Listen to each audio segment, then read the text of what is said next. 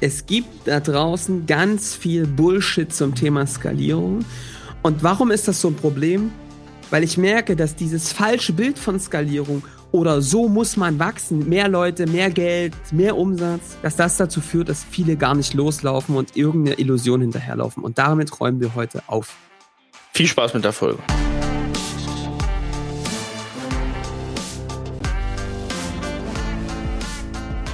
Willkommen zum Scaling Champions Podcast. Konkrete Tipps und Werkzeuge für die Skalierung deines IT-Unternehmens. Hier bekommst du komprimiertes Erfahrungswissen aus über 80 Skalierungsprojekten pro Jahr. Zusammengestellt von Johannes Rasch und Erik Osselmann. Und damit auch von uns ein herzliches Willkommen zum Scaling Champions Podcast. Wir sind's und wir haben heute ein Thema für euch, nämlich Skalierungsbullshit. Wir wollen heute mal aufräumen mit so ein paar Dingen, die in der Skalierung vielleicht falsch verstanden werden. Warum überhaupt Skalierung? Was ist genau nicht Skalierung? Ja, wir räumen heute mal ein bisschen auf, ein bisschen Real Talk, Johannes. Genau, und warum ist das jetzt so? Weil unsere Gemüter so erhitzt sind und weil wir ganz, weil wir ganz viel Quatsch da draußen erleben? Nee. Also das ist sicherlich ein Aspekt. Es gibt aber noch einen anderen, der viel entscheidender ist, außer dass wir ähm, uns hier so eine Platte machen und uns natürlich auch manchmal Dinge sehen, die uns wirklich aufregen. Wir gucken uns immer regelmäßig, Erik, im Team an, was im Nachgang, also Unternehmer, Unternehmerinnen, die durch diese, durch mit uns arbeiten, die durchlaufen auch immer eine persönliche Transformation. Ha, wer hätte das gedacht, ne? Dass das nicht nur das Unternehmen ist, was da skalieren muss. Und wir gucken uns immer dann an, was waren eigentlich rückblickend so die massivsten Energiequellen, Gamechanger, die entstanden sind auf dieser Reise, damit man diese Skalierung für sich hinbekommen hat. Und das machen wir in Retrospektive mit den Menschen, die da durchgelaufen sind. Und was da eben häufig rauskommt, ist, dass sie oft die meisten für sich ein komplett verschobenes Bild davon hatten, was es eigentlich bedeutet, zu skalieren. Und darüber müssen wir aufräumen. Warum? Weil das verhindert, dass viele das sich holen, was sie verdient haben, dass viele akzeptieren, was man eigentlich nicht akzeptieren darf, dass viele Kompromisse machen, wo man keinen Kompromiss machen dürfte. Mhm. Und du, der jetzt hier gerade zuhörst, dabei kannst du dir ja immer mal die Frage stellen, wie sieht das eigentlich bei mir aus? Wenn ich an Skalierung denke, woran denke ich da eigentlich? Wenn ich daran denke, mein Unternehmen wachsen zu lassen, woran denke ich da eigentlich? Und was du mal machen kannst, ist jetzt mal zu überlegen, wenn ich sage, guck mal, wo willst du eigentlich hin mit deiner Firma? Das frage ich ja ganz, ganz viel. Und dann sagen mir viele, naja, die müssen wachsen. Und ich denke schon so 50, 60, 70 Leute dazu, ne? Und ähm, so viele Millionen und so viel Kunden. Und, und dann denke ich immer, wenn ihr jetzt an dieses Gefühl denkt, dass so, dass das dann so ist, habt ihr da ein gutes Gefühl so im Bauch oder krummelt das da mehr? Freust du dich da auf die Zukunft oder nicht? Wenn du da jetzt dran denkst, wie jetzt gerade diese Zukunft, wenn das jetzt so weiterläuft, bist du da glücklich eigentlich mit oder denkst du dir so, hm, ganz so geil ist es nicht. Mit zehn Leuten war es eigentlich entspannter. Und darüber müssen wir heute mal reden, Erik. Mhm. Was erlebst du denn so, wenn du, wenn du erlebst, dass Menschen da über Skalierung sprechen? Naja, also ich würde erstmal kurz zu dem Begriff Wachstum und wie weit wächst mein Unternehmen noch. Begegnet uns ja häufig Angst und häufig oh nee, nee, nee, nee, geh mal weg, geh mal weg mit dem Thema so. Also, weil Wachstum oft mit einer extrem krass steigenden Komplexität verbunden wird. Ne? Ja. Also mit, ich komme jetzt schon nicht mit diesen ganzen Aufgaben klar, die da auf mich warten mit ähm, 19 Personen. Wie soll ich dann mit 39 Personen das schaffen? So ungefähr. Und ähm, eine gewisse Zufriedenheit weil halt der Weg nicht klar ist, zum Beispiel zu sagen, und das ist ja auch okay, ne? Also das muss man vorweg sagen, zu sagen, ich habe jetzt hier meine 15 Leute, 18 Leute, 22 Leute und das passt für mich. Wir sind jetzt seit zehn Jahren hier so eingespielt, wir sind immer in dieser Range. Das begegnet uns ja ganz viel, weil diese Range ist ja, ne, das hat ja einen Grund, warum viele in genau diesem Bereich äh, ja. sind. Und äh, da zu sagen, du, das passt für mich und das ist auch völlig okay. Äh, das Problem ist nur, wenn du eine gewisse Stagnation merkst. Also wenn du selber sagst, du hast 20 Leute und ich fühle mich wohl, aber selber sagst, ja, aber so geil wie vor 20 Jahren, als du gegründet hast, ist trotzdem nicht. Da wünsche ich mir schon noch mal A, B, C, D. Ja. Und äh, das ist so eine, so eine Sache. Warum ist das so? Weil natürlich auf der einen Seite das Ziel nicht so ganz klar ist, aber das Ziel ist meistens nicht ganz klar, weil man ganz komische Vorstellungen über den Weg dahin hat. Und das ist ja genau das, was wir heute machen wollen. Nicht mal zu sagen, der Weg ist nicht so, wie es euch viele sagen und verkaufen wollen. Also, wir können es schon mal sagen. Also wirklich, Erik, ja, mache ich jetzt mal drei Ausrufezeichen davor und dahinter. Die absolute Sackgasse der Woche. Aber man muss einfach sagen, es ist wirklich die zentrale Sackgasse ganz, ganz vieler Unternehmer und Unternehmerinnen. Ist, wir wollen wachsen. Und das, was damit verbunden ist, ist wirklich zum Teil gefährlich. So, und wir müssen das heute mal auseinandernehmen. Oder wir wollen skalieren, passt auch damit. Was ist damit gemeint? Wenn du das dann mal auseinander nimmst, womit viele am Anfang zu uns kommen, wo wir am Anfang erstmal viel miteinander arbeiten, ist, wenn du in die Zukunft guckst, wohin willst du eigentlich? Und viele erzählen immer das Narrativ noch, wir müssen größer werden, um mehr Sicherheit zu bekommen. Ach echt? Schafft Größe, also schafft Größe, personelle Größe, mehr Sicherheit. Und ähm, wir brauchen mehr Leads, wir brauchen mehr Kunden. Das ist übrigens das, was mich so fertig macht, ist, dass ganz viele da draußen rumrennen und Skalierung nutzen, meinen aber eigentlich einfach mehr vom gleichen Wachstum. Einfach mehr Leads obendrauf, mehr Sales, du musst mehr Leute einstellen, wir müssen jetzt skalieren. Da wird aber etwas getan, was super gefährlich ist, weil der Begriff Skalierung zum Teil komplett falsch besetzt wird. Skalierung heißt eben auch nicht einfach, dass jeder jetzt ein Produkt bauen muss. Mhm. Weil Frank, du hast ja gehört, Frank. Frank hat beim letzten Mal Stuffbase ganz klar gesagt, wenn du ein Produkt bauen willst, musst du den Rest hinter dir lassen. Wenn du alles beides parallel funktioniert, versuchst, wird's Brühe also und, und damit muss man aufräumen. Ich merke eigentlich, und das ist das Hauptproblem, dass wenn es um dieses Bild, wo wollen wir eigentlich hin, wir wollen wachsen, wir wollen skalieren, dass es sich ganz oft um Gedanken, Glaubenssätze geht, die gar nicht bewusst, aber unbewusst übernommen wurden von der anderen da draußen. So macht man das eben. Wenn ich, wenn mich jemand fragt, und was macht ihr so, dann sagst du, wie viele Mitarbeiter du hast und was du alles so äh, ne, Verrücktes machst und wie groß und dann höre ich eben auch so manchmal Geschichten, der sagt, oh, die sind nur zehn Leute. Ne? Jetzt gar nicht über uns, aber das ist ein IT-Unternehmen, die haben nur zehn Leute. Oder die sind nur zu dritt. Es gibt aber Beispiele, und das ist sau smart, die machen mit zehn Leuten zehn Millionen. Und die Hälfte davon ist Gewinn. Und die machen mehr Gewinn als manche mit 50 Leuten. Mhm. Und das ist deutlich smarter, als mit 50 Leuten 10 Millionen zu machen. Ne? Muss man einfach mal sagen. Vielleicht sollte man mal mit dieser Begriffserklärung anfangen, ne? Weil viele sagen, ja, wir skalieren gerade nur über Personal oder wir nur genau. über Personen. Und das ist ja, das ist, als ob du sagst, ich habe jetzt ein Fahrrad, das ist aber ein Dreirad.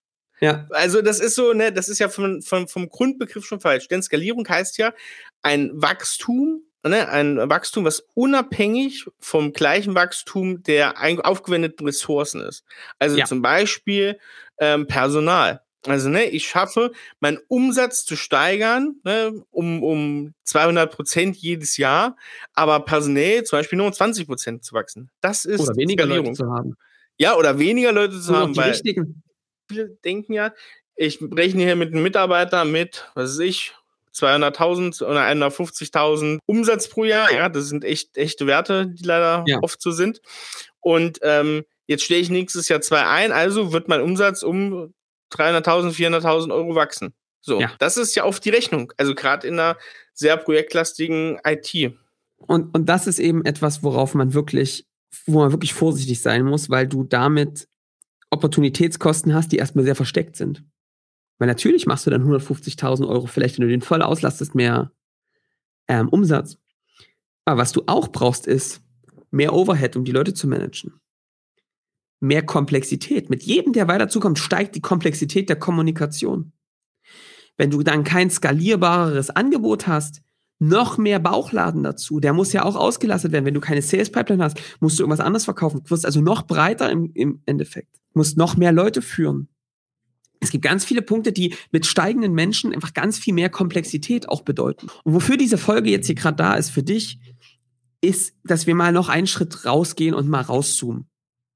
Und wenn das der, der Punkt ist, der heute hängen bleibt, dann haben wir eine erfolgreiche Folge gehabt und du hast einen erfolgreichen Tag gehabt. Wenn wir einmal rauszoomen können und mal fragen, wofür eigentlich das Ganze? Weil weißt du, was ich merke, Erik? Und dann starten wir da direkt rein. Warum mir das so wichtig ist, darüber zu reden, ist, dass dieses falsche Bild von was ist eigentlich Wachstum, was ist eigentlich Skalierung, wofür machen wir das eigentlich, wo will ich hin damit, dass aufgrund dieses falschen Bildes viele Leute nicht loslaufen. Viele Leute zögerlich sind. Viele Leute sich nicht das nehmen, was sie verdienen. Viele Leute sich auf einmal in einer Situation wiederfinden, wo sie keine Zeit mehr für ihre Familie haben. Menschen, Unternehmer, Unternehmerinnen sich wiederfinden, auf einmal krank werden durch ihr eigenes Unternehmen, weil sie zum größten Engpass geworden sind, weil sie immer in der Hoffnung gelaufen sind, das wird dann mal einfacher, wenn ich 80 Leute habe. Das ist Bullshit. Es wird schlimmer. Tendenziell wird es schlimmer. Man kann viele Dinge richtig machen, aber davor muss man die richtigen Dinge tun. Sonst wird das eine Katastrophe und die bezahlen, dann wäre das nicht die ersten Unternehmer, die dann einfach tot umfallen, weil der Körper es nicht mehr mitgemacht hat. Und wenn wir es schaffen, mit der Folge bei ein paar Leuten vielleicht mal, ne, bei dir vielleicht mal einen Gedanken zu sagen, wofür will ich das eigentlich alles machen? Was soll da eigentlich rauskommen?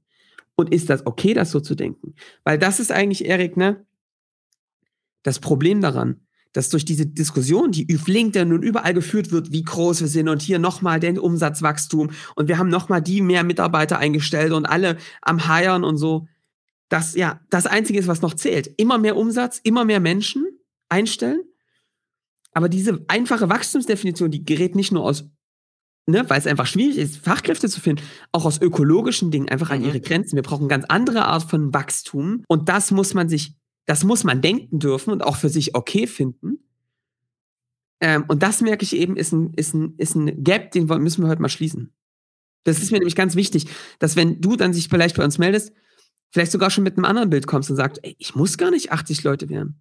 Wenn wir hier mit 20 Leuten 15 Millionen machen oder 10, ey, alles cool. Dann haben wir ein geiles Leben, wir bedienen die guten Kunden gut. Und Leute, das geht. Das ist nicht irgendwie Spinnerei. Das erleben wir tagtäglich. Man muss das aber, diese Option kennen und für sich auch okay finden. Und es gibt ein schönes Beispiel, in dem man es eigentlich festmachen kann. Und ich möchte die ganz, ganz lieb grüßen. Das sind der Andreas und der Kai von BI or Die. Und die machen das aus meiner Sicht total vorbildlich. Wir haben ja auch zusammen gearbeitet daran. Und ähm, die beiden haben für sich ganz klar gesagt, also die kamen auch an und haben gesagt, ey, wir müssen eigentlich größer werden. Und haben aber auch schon diesen Zweifel in sich gehabt und den Mut, den eben viele nicht haben, das auch auszusprechen, zu sagen, ist das überhaupt das, was wir wollen? Unsere, unsere, unsere Familien irgendwie auch ziemlich wichtig. Also mit andre, jemand anderes zu sein für unsere Kinder, als das ganz oft Unternehmer und Unternehmerinnen sind, die dann mit Geld Aufmerksamkeit schenken, ja, und nicht mit, indem sie Zeit schenken. Wie gesagt haben, es gibt nicht auch noch einen anderen Weg, außer einfach mehr Menschen einzustellen, noch mehr Umsatz, immer mehr, immer größer zu werden. Und die haben einen Weg für sich gefunden, den können wir dann ja am Ende der Folge mal auflösen. Erik, wo fangen wir jetzt am besten an? Ja, am besten beim, beim Ziel, ne? Also am besten beim, beim Zielzustand und was ja. sollte mir mein eigenes Unternehmen bringen. Und ich finde, da ist schon, du merkst ja, dass wir schon immer sagen, du musst vom Kunden ausdenken. Und das finde ich auch gut im zweiten Schritt. Klingt jetzt erstmal paradox. Es gibt, vielleicht kann man auch sagen, im ersten Schritt, ja, es braucht einen Schritt Null davor. Gerade wenn du jetzt schon ein laufendes Unternehmen hast, finde ich schon wichtig, sich nochmal ganz klar die Karte zu legen und wirklich mal einen Schritt zurückzunehmen und das vielleicht auch noch mit jemand anderem zusammenzumachen, sich mal zu überlegen, ich muss das ja hier eigentlich alles nicht machen. Also die meisten von uns, die in der IT arbeiten, die müssen, die könnten auch einfach irgendwo angestellt arbeiten und hätten ein gutes Leben. Die müssen das eigentlich nicht machen. Die Kühlschränke sind voll und die meisten Unternehmer und Unternehmerinnen, mit denen wir so sprechen, da ist jetzt Geld auch nicht mehr so das vordringlichste Problem. Ja? Also muss man sich doch mal die Frage stellen, wenn ich das Ganze jetzt die Chance habe, das weiterzuentwickeln aus so einer komfortablen Situation, wohin will ich das eigentlich entwickeln? Und ich würde mich mal wirklich frei machen von all dem, wie man so das macht groß zu denken, große Unternehmen, ja, Anerkennung. Und sich mal zu fragen, was will ich denn eigentlich in den nächsten 10, 20 Jahren für ein Leben führen? Und ähm, das ist eine Antwort, die sollte man sich gar nicht so schnell geben. Ich finde die ziemlich wichtig. Bei mir gab es quasi einen Trigger von außen. Das war eine schwere Krankheit, die mich da hingeführt hat. Ich glaube, das ist ein Ding, wo das viele anfangen, sowas, über sich über sowas Gedanken zu machen. Wenn du nämlich einmal gemerkt hast, dass alles weg sein kann, überlegst du dir ganz genau, wie du jetzt die Zukunft gestaltest, weil du eine gewisse Dankbarkeit hast, aber auch sagst, Mensch, ich kann das jetzt nochmal aufs Spiel setzen. Ich hoffe einfach immer, dass es noch Möglichkeiten gibt, das auch ohne Krankheit zu erleben und sich darüber Gedanken zu machen. Also die Frage, du könntest ja ab morgen alles in die Ecke stellen und sagen, ich mache was anderes. Also könnte man sich jetzt auch die Frage stellen, wie soll das eigentlich weitergehen mit dem Unternehmen? Wie will ich denn eigentlich leben? Oder was bleibt denn davon übrig vielleicht auch, ne? Wenn ich mir überlege, ich stelle morgen alles in die Ecke. Was wären denn die Punkte, die ich aber, ne, die, wo ich sage, geil, dass die weg sind morgen? Und was sind denn die Punkte, die ich vermissen werde? Das gibt ja schon mal ein gewisses, ne, ein gewisses ja. Bild. Sehr gut. Und, und mit der Frage kannst du einfach mal loslaufen und dich echt mal fragen, wie will ich denn eigentlich arbeiten? Und da gibt es gar nicht. Und das ist jetzt schon mal die Erkenntnis Nummer eins. Frag 50 Leute und du kriegst 49 verschiedene Antworten. Es gibt eine, die kommt schon häufiger. Ich will weniger operativ am Kunden arbeiten und mehr am Produkt, am Unternehmen. Das ist eben aus einer aus, das ist aber auch eine Aussage, die oft aus einem, ähm, es reicht mir, ich, der Stress ist mir zu hoch. Also dieses Kundengeschäft wird oft mit hohem Stress, weil es Druck ist, weil wenn du das zusammenquetscht und es machen musst, ist es Druck und dann kommt oft, der Spaß geht verloren. Aber viele haben das ja als Fachkraft gemacht und es hat ihnen unglaublich Spaß gemacht. Nur dieses Verwalten und diese ganzen Feuerwehreinsätze, die immer mit Negativen belastet sind, die stressen halt. Deswegen ist das oft so negativ belastet. Auch das mal in Frage zu stellen. Was wäre denn, wenn du dann ganz lange am System arbeitest und das funktioniert? Was würdest du dann machen? Und manche sagen sich, ich hätte eigentlich wieder Bock als Fachkraft auch ein bisschen zu arbeiten. Geil. Mach das doch. Also, ne, dann lass uns doch, dann lass doch ein System bauen, wo das möglich ist. Der Unterschied ist doch nur, und das kommt eben bei vielen raus, dass du es nicht mehr musst, aber kannst. Und das ist sicherlich eine Gemeinsamkeit, die viele haben, dass dieses System auch ohne einen funktionieren kann. Und das ist sicherlich clever. Ja? Aber das ist doch mal eine Feststellung. Also, dass man sagt, zum Beispiel, weiß ich nicht, wie das bei dir ist, aber ich möchte ohne Druck mit dem Kunden arbeiten können. Ich finde das als ein Extra. Wenn ich das mache, ist das cool. Aber es muss auch nicht. Wir können auch so Geld verdienen für alle, die hier beteiligt sind. Oder, ey, ich möchte wirklich an Produkten arbeiten mit Kunden gemeinsam. Aber eben ohne, dass das jetzt an Messers Schneide hängt und gerade durch, so durchfinanziert ist, damit das irgendwie funktioniert. Und andere sagen wiederum, ich finde das cool mit dem Unternehmer, ich habe auch wieder Bock auf was anderes. Und dann kommt in so einem Prozess, den wir machen, auch raus, ich will das Ding eigentlich verkaufen und nochmal komplett von grüner Wiese anfangen. Dann mach das. Ja? Oder manche sagen auch, ich will, dass das System läuft. Ich muss das gar nicht verkaufen. Wenn es passiert, ist es cool. Ich will aber, dass es ohne mich funktioniert. Und dann möchte ich Zeit haben für Bildung für Digitalisierung in unserem Land, das nochmal auf eine politischen Ebene zu tragen. Ey, mega gut. Und dann muss das in diese Zielbetrachtung mit rein. Das Ding ist doch, dass keiner eigentlich ein Unternehmen hat, um sich stets und ständig mit diesen Systemunternehmen zu beschäftigen. Also mit dem Systemunternehmen schon, wenn es läuft und dass es läuft, sich damit zu beschäftigen und auch gerne der strategischen Arbeit. Aber das ist ja dann auch wieder ein kleines ähm, Randthema, nämlich zu sagen, okay, ich führe jetzt über ein, ne, ein gutes Zielbild, mache ich jetzt, dass das Ganze läuft ohne mich. Aber es gibt ja die wenigsten Fälle, die sagen, ich stürze mich jetzt in alles rein, was da so abgearbeitet werden muss. Ne? Ich nehme die Themen gerne, die ich mag. Ne? Zum Beispiel, wenn ich gerne Bewerbungsgespräche mit neuen Leuten führe, dann mache ich das gerne. Aber ich muss es nicht machen, wenn ich es nicht, wenn ich es nicht wirklich brauche. Und das ist ja das große Problem auch, weil diese Freiheit spürt ja niemand. Also spüren die die wenigsten Leute. Also wirklich, ich glaube, wenn man mal fragt, Johannes, ich glaube 80 Prozent können sich das gar nicht vorstellen, wie das sein könnte. Mehr 90 Prozent. sagen, ja. ja. Also bei zu sagen, du musst dieses System gerade nicht mehr bauen, es steht da und ich kann mich mit den Sachen beschäftigen, die cool sind. Und, und das ist witzigerweise, Erik, ein Henne-Ei-Problem. Mhm. Ja. Du wirst dieses System gar nicht so bauen, wenn du dieses Bild vorher für dich nicht klar genau. weil du keine Triebfeder hast, da rauszukommen, weil du ja deine Anerkennung dafür bekommst in dem System bisher. Ja? Das heißt, das ist ein Schlüssel, im ersten Schritt sich klar zu machen, wofür will ich das eigentlich machen? Warum muss denn dieses System zum Beispiel ohne mich funktionieren? Um dann danach etwas zu tun, ähm, was man, wie man das haben möchte. Und jetzt wird's ganz interessant, Erik. Was genau dann eben schwierig ist, ist, wenn man dann sagt, das alles tritt ein, wenn wir mal 90 Leute sind. Und das ist ein, das nennen wir einen Glaubenssatz. Das kann man glauben, das muss man aber nicht glauben. Zum Glück ist ein Glaubenssatz nie richtig oder falsch, sondern er ist hilfreich oder nicht hilfreich. Natürlich kannst du glauben, dass das mit 80, 90 Leuten besser wird. Das gibt's auch Beispiele für. Die haben aber vorher ein paar Dinge anders gemacht. Ja? Und mit sehr viel Pain. Es gibt auch Beispiele, die 80, 90 Leute aufgebaut haben und das klappt wunderbar. Es gibt aber auch Leute, die dieses System stabil gemacht haben mit fünf Leuten. Oder mit dreien. Oder mit zehn. Oder mit zwölf. Also einfach mehr Leute zu brauchen, ist das wirklich, stimmt das wirklich? Und da haben eben viele Glaubenssätze im Kopf, die ihn komplett blockieren. Zum Beispiel sowas wie Projektgeschäft kann man nicht produktisieren. Echt?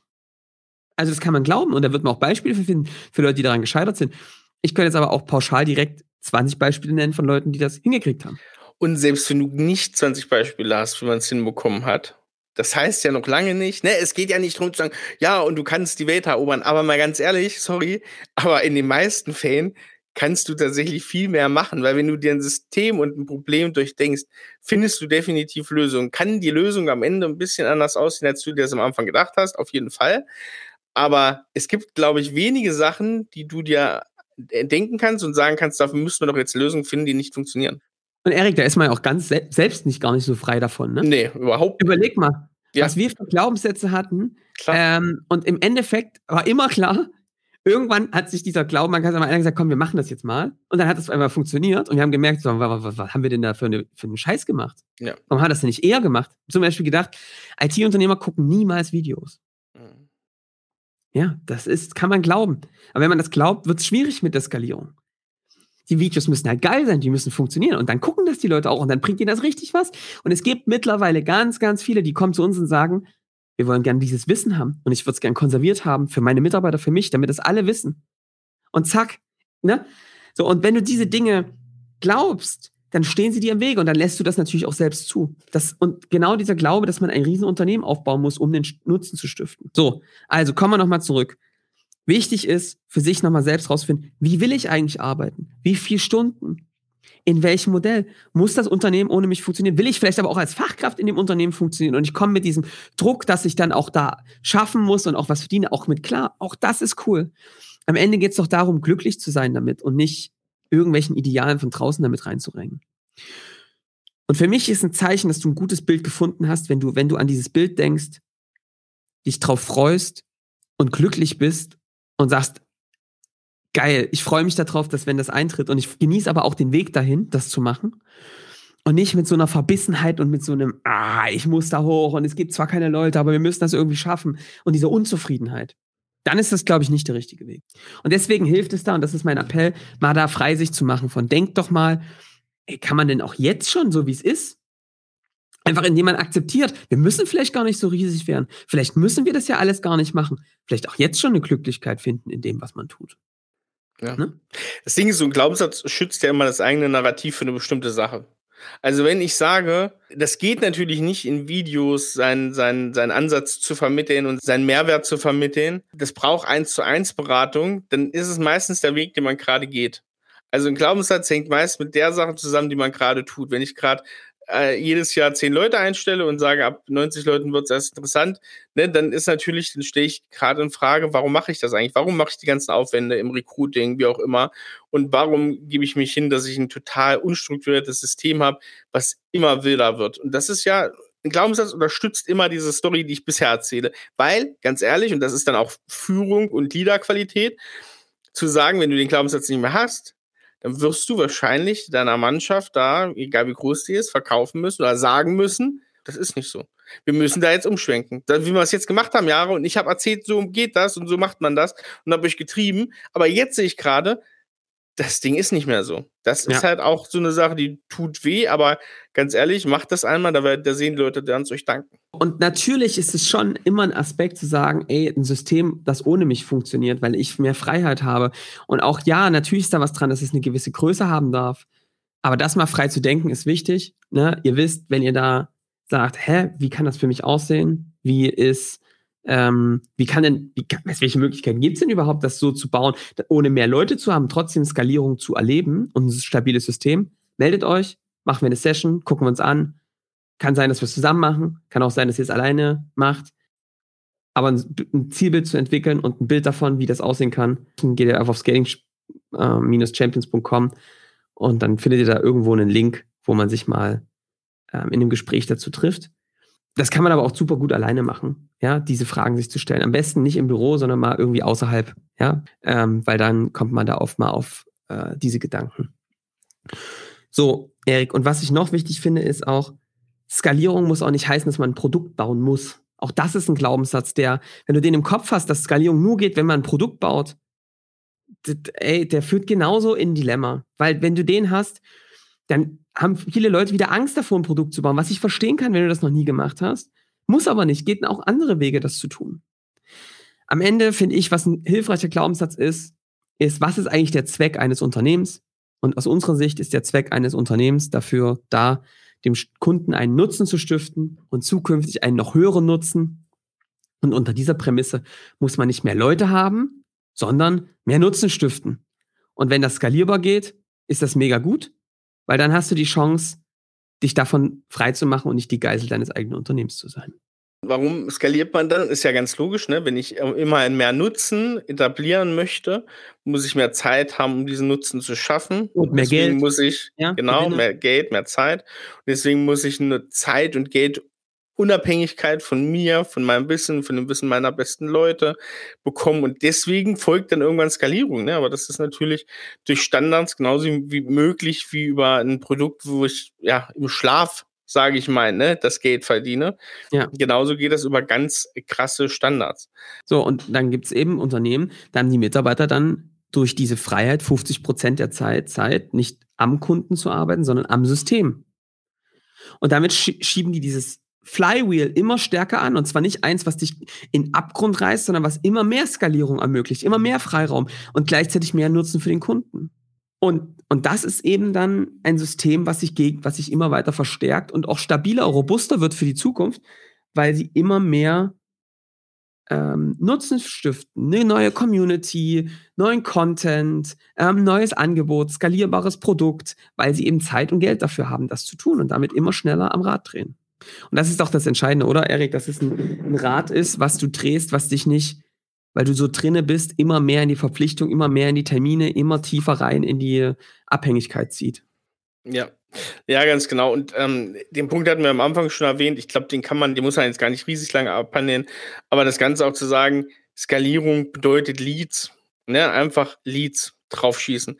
Ganz ehrlich, also guckt euch die Lead-Qualität an die, die so reinkommt und ihr sagt selber die meisten von euch, ey, ganz ehrlich, wir brauchen keine Leads. Was brauchen wir Leads? Wir sind, wir sind voll, wir sind mit der Abhandlung dieser Leads beschäftigt, ne? Ihr bräuchtet die Leads, die euch mit sehr wenig Aufwand eine sehr geile Marge bringen und euch sehr viel Spaß ins System und in der Abarbeitung.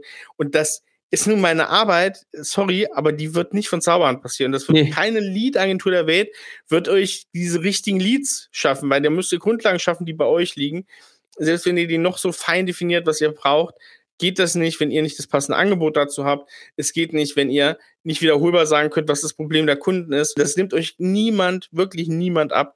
Das ist ganz hart eure Aufgabe, deine Aufgabe als Unternehmer, als Unternehmerin. Und deswegen heißt halt Skalierung auch nicht einfach mehr Leads. Das, also, das bringt mir meist noch mehr auf die Palme, weil ich sage, ey, ja.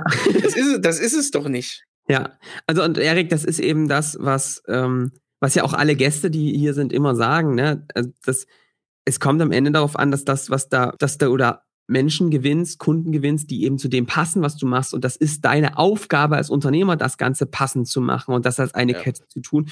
Und deswegen ist es eben nicht die Gondel der Skalierung, wie der Vincent Jenisch immer so schön sagt, sondern es ist der Berg der Skalierung. Und zwar zu Recht. Das ist scheiße anstrengend. So. Und ist es auch scheiße anstrengend, ähm, so ein System zu bauen, das online funktioniert? Ja. Richtig dolle. Ja. Aber es ist wichtig, dass man auf seinen eigenen Berg hochläuft und nicht auf einen Berg, den jemand anderes da irgendwie aus der Gesellschaft irgendwelche Glaubenssätze, irgendwelche Gedanken gebaut hat. Und das heißt, das ist mein Berg, das ist unser Berg, da laufen wir hoch und das ist schwer, aber dann wissen wir auch, wofür wir es gemacht haben und wir wissen uns auch sicher, dass wenn wir dann da oben sind, dass wir nicht sagen, ja gut, das ist ja eigentlich das, was wir gar nicht wollten. Da hast du deine Lebenszeit vergeudet und gleichzeitig noch was erreicht, was du nie wolltest. Und äh, der Reicheste auf dem Friedhof zu bringen, zu sein, bringt auch niemandem was. So. Mhm. Also, das ist wirklich sehr entscheidend, weil so ein Ziel muss energiegebend sein und nicht von außen irgendwie aufdoktriniert. Das ist echt mein, meine Sprache oder meine Bitte an dich. Mach dir deine Platte und nicht so, nicht so fahrlässig irgendwas zu übernehmen, wie andere das so sehen. Ähm, da gibt's super smarte Wege. Und jetzt erzählen wir nochmal die Geschichte zu Ende, oder? Ja. Vom Andreas und Kai. So, die beiden waren da, haben sich tief in die Augen geguckt als Unternehmer und haben gesagt, sag mal, wollen wir das eigentlich? mit so vielen Leuten, weil das könnten die locker, die haben Leads, die haben wirklich traumhafte Kunden, die könnten locker riesig werden. Und was die sich gesagt haben, ist, was uns Spaß macht, ist den Content zu erstellen. Was uns Spaß macht, ist, ähm, coole Inhalte zu geben, strategische Beratung zu machen, aber immer nur zu einem Maße. Und wir wollen lieber Partner haben, die das dann umsetzen. Und was die eben machen, ist, die bauen mit richtig viel geiler Spaß und Zeit und geilen Leuten ein Team auf, die viel Marketing machen, die viel ähm, Sichtbarkeit haben für das Thema BI, wo alle sagen würden, oh, das geht sowas, ja, das lustig und, und unterhaltsam zu bauen. Ja, das geht. Die haben halt ihre Passion gefunden und die machen das jetzt zu viert oder zu fünft und haben den Spaß ihres Lebens und gleichzeitig Zeit für die Kinder. Ey, der Andreas, der nimmt sich dann einfach mal eine Woche raus, weil die Kleine gerade krank ist, ne? Und der ist dann halt weg. So. Und das klappt. Und alle wissen, dass sie das füreinander tun und haben halt Spaß dabei. Und das ist, das finde ich super smart, weil das auch ganz, ganz mutig ist, ehrlich gesagt, so einen Weg zu gehen und zu sagen, ey, das ist unsere Größe. Und kann man noch mehr Geld verdienen auf dieser Welt? Sicherlich. Aber am Ende geht es ja nicht nur darum, übelst viel Geld zu verdienen, sondern irgendwie glücklich zu sein. Und weißt du, was die für einen Impact haben auf Unternehmen, was die für einen Impact haben auf andere, wie die Leute inspirieren, wie die Partner versorgen, ein ganzes Ökosystem um sich rumbauen, was wächst ja. und gedeiht. Ey, das ist doch super smart. Und die sind erfolgreich damit, finanziell, persönlich. Und Kai hat mir letztens ein größte Kompliment gegeben, gesagt, er ist dadurch ein glücklicherer Mensch geworden. Mhm. Ist ja nicht durch mich ein glücklicherer Mensch, sich geworden, weil er für sich angenommen hat, wir müssen nicht riesig werden. Es ist gut so, wie es ist und das ist okay. Und wir bauen das System jetzt so, dass es lean funktioniert, super lean, ohne viel Shishi und mit ganz einfachen Dingen, hochautomatisiert und uns damit Freiraum macht. Und das ist doch smart so. Und ähm, das ist der Weg aus meiner Sicht, wie Skalierung jeder für sich interpretieren sollte. Und vor allem, weißt du, was für mich wichtig ist, Erik? Dass dieses aufhört, dieses, oh, was sind, ne, was ist, was sind das für Kennzahlen und, und dieses, dieses, diese Karten hier, ähm, Autokarten-Mentalität, wo du so immer mhm. mit den Trümpfen und dann noch liegt noch deren daneben und so. Entscheidend ist, wie glücklich ist jemand damit, wie viel Nutzen stiftet er für seinen Kunden. Und das sind die wichtigen Werte aus meiner Sicht und nicht irgendwelche Bullshit-Kennzahlen, die, ähm, also die meisten Leute, die irgendwie 160 Leute haben und im Projektgeschäft sind, sind nicht jetzt die glücklichsten Menschen, die ich kenne. Muss man einfach sagen. Nee, mal was aus einer ganz anderen Story nochmal. Ähm, guckt euch doch mal, ich, ich habe gerade schon nebenbei geguckt, ob es irgendein Buch gibt, aber Patagonia, ne, als Marke, als Klamottenmarke, ne, die auch schon einige Jahrzehnte auf dem Buckel haben, was die so als ihr Unternehmenskonzept haben. Ihr werdet da ganz viel finden, warum Patagonia so der herausragende, das herausragende Unternehmen ist, was, wenn es um Storytelling geht. Die Wahrheit ist aber, dass sie tatsächlich so sehr ihre eigenen Ansprüche und was die an ihre Produkte für Ansprüche haben und wo die herkommen, ne, die kommen aus dieser Zielgruppe, ne, Wanderbekleidung, Bergsteigerbekleidung und so weiter und wie die ihr Unternehmen aufgebaut haben und äh, Gewinn und sowas hinten angestellt haben, gesagt haben, Verantwortung für den Planeten ist uns wichtig, dass wir geile Sachen machen ist uns wichtig und da mal so ein bisschen Our Story auf der Patagonia-Seite mal durchlesen, was die so machen. Das ist ein sehr gutes Beispiel dafür, dass man extrem erfolgreich zu einer Weltmarke werden kann, ohne dass man jemals gesagt hat, uns geht's hier um Gewinn sondern uns geht es um coole Produkte und uns geht es um saubere Berge. Ne? Ja. Das war deren Hintergrund. Also das ist ganz cool und ich glaube genauso äh, die Story von Kai und Andreas, das äh, auch nochmal, also macht euch darüber mal einen Kopf. Ich würde ganz kurz, Johannes, äh, wir sind hier ne, ein bisschen, die Zeit fliegt. Ja. Ich hätte noch zwei Sachen. Äh, würdest du ganz kurz noch mal in zwei Punkten die rasche Zusammenfassung machen, dann Feedback-Ecke, dann machen wir einen Wein der Woche. zack, zack, zack. Und merkt ihr, wie frei sich das jetzt gerade für mich auch anfühlt, wenn ich gar nicht so getrieben werde vom Erik, sondern der ist einfach so. Mach jetzt, Johannes. die rasche Zusammenfassung, frei und äh, unabhängig, wie immer, und, und nicht getränkt von irgendjemandem, äh, ist, es gibt ganz viel Bullshit, der da draußen passiert, wenn Leute über Skalierung sprechen, meinen sie mehr Leads, mehr Mitarbeiter, mehr Geld, mehr und all dieses mehr, mehr, mehr ist nicht nur ökologisch Quatsch, sondern führt viele ins Unglück und erzeugt einen Druck, auch auf etwas, was überhaupt nicht sinnvoll ist, was auf einfach nur wirklich egoistisches ähm, Gemache ist. mach dich frei davon und geh mal einen Schritt zurück und frag dich, wie will ich denn eigentlich mein Unternehmen bauen? Und das wäre wirklich meine Aufgabe für heute. Setz dich mal hin, mach mal einen Spaziergang, sprich mal mit deiner Family, sprich mal mit denen, deinen Liebsten und überleg dir doch mal, wie würde eigentlich am besten das Unternehmen aussehen? Ja, ähm, wenn ich jetzt krank wäre, würde, sollte ich, wäre das das, wie ich es gern haben wollte. Ich, ich, möchte bitte alle davor bewahren, dass sie das so erleben müssen. Ähm, aber mach's, spiel's mal im Kopf durch und dann frag dich doch mal, wie sollte es denn eigentlich wirklich sein? Wie sollte es mir denn Spaß machen? Und diese Gedanken, die sind, diese, diese Barrieren, die sind meistens im Kopf und die würde ich mal aufschreiben und auch ablegen. Wenn ihr da Hilfe braucht, habe ich ja gesagt. So, was außerdem wichtig ist, sich nochmal klar zu machen, es gibt Beispiele von Unternehmen, die das super geil hinbekommen haben. Mit kleinen Mitarbeitern, zehn Mitarbeiter, zehn Millionen, fünf Mitarbeiter, keine Ahnung, drei Millionen so. Das sind Werte, da, da, da schlackern Leuten die Ohren, weil sie das mit 30, 40 Leuten hinbekommen, eine unglaubliche Komplexität und ganz, ganz viel Stress. Es geht anders, äh, wenn man das will und das forciert. Und deswegen, ähm, das hat wieder was damit zu tun, die eigene Verantwortung zu übernehmen. Das ist, glaube ich, wichtig. Auch für das Zielbild, dass man nicht irgendwie nachrennt, was man da irgendwo mal gehört hat. Perfekt. Sehr gut. Jojo, ich habe was für die Feedback-Ecke mitgebracht. Und zwar hat äh, unser lieber Freund des Hauses, Tobias, geschrieben. Ein paar Themenvorschläge. Liebe Grüße. Liebe ja. Grüße.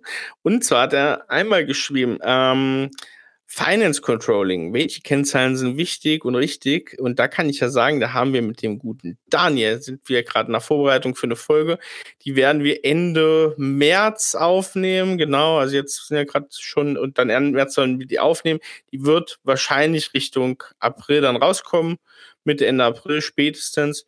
Da werden wir genau mal darüber reden. Finance Controlling, welche Kennzahlen sind wichtig, wie braucht ihr das, welches System, welche Rollen braucht ihr im Unternehmen? Dann haben wir noch eine ähm, Folge vorgeschlagen bekommen, nämlich Preisbildung für Softwareprodukte. Und da wäre ein Aufruf von mir wichtig.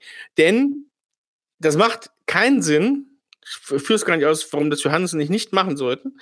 Ähm, vielleicht ist es wie eine Kompetenz für das Thema. Ja, das ist durchaus möglich. Und ja, das wäre doch mal interessant. und das wäre doch mal interessant, wenn ihr uns jemanden vorschlagen könntet. Wir haben das, glaube ich, schon mal aufgerufen, weil wir haben da schon mal so einen kleinen Blick reingewagt. Ähm, und da hatten wir schon mal einen Aufruf gemacht. Da haben wir aber keinen bekommen, wenn ich mich nicht irre, keinen Preisbildungsexperten.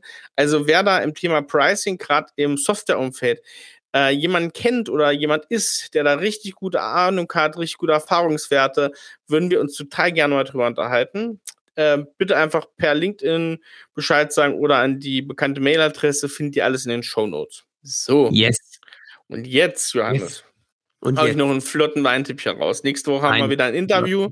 Ich sage noch nicht, wer es ist, aber. Aber es ist wieder mal ein Scaling Champion. ist das jetzt unsere neue Art? Ja, okay. Ja. Äh, unser, unser Wein der Woche hier ist ähm, Pierre Frick.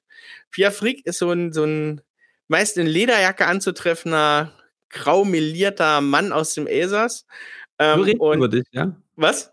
So redest du über dich. So über mich, genau. Pierre Frick, das ist meine geheime Identität. er hat auch sein eigenes Zielbild gefunden für die nächsten Jahre. Genau, genau. Und Pierre Frick ist wirklich, das ist so eine Koryphäe des äh, Naturweins in, in Europa und er hat in Elsass ganz lange schon damit experimentiert, extrem ähm, wenig Schwefel und so auf der Flasche. Also das sind ganz pure Weine und da empfehle ich euch heute mal den Riesling Maceration, also oder Mazeration oder irgendwie sowas, also mazeriert. Also sprich, der war auf den Trauben, also Kaltmazeration und den Pierre Frick Elsas Mazeration, den werde ich euch hier mal in die Show Notes packen. Nee, natürlich nicht in unsere Weinliste, weil ich die packen. In die Weinliste. Und Erik, ähm, da ist ja Wang Natural quasi wieder Toni Wang Natural, ja.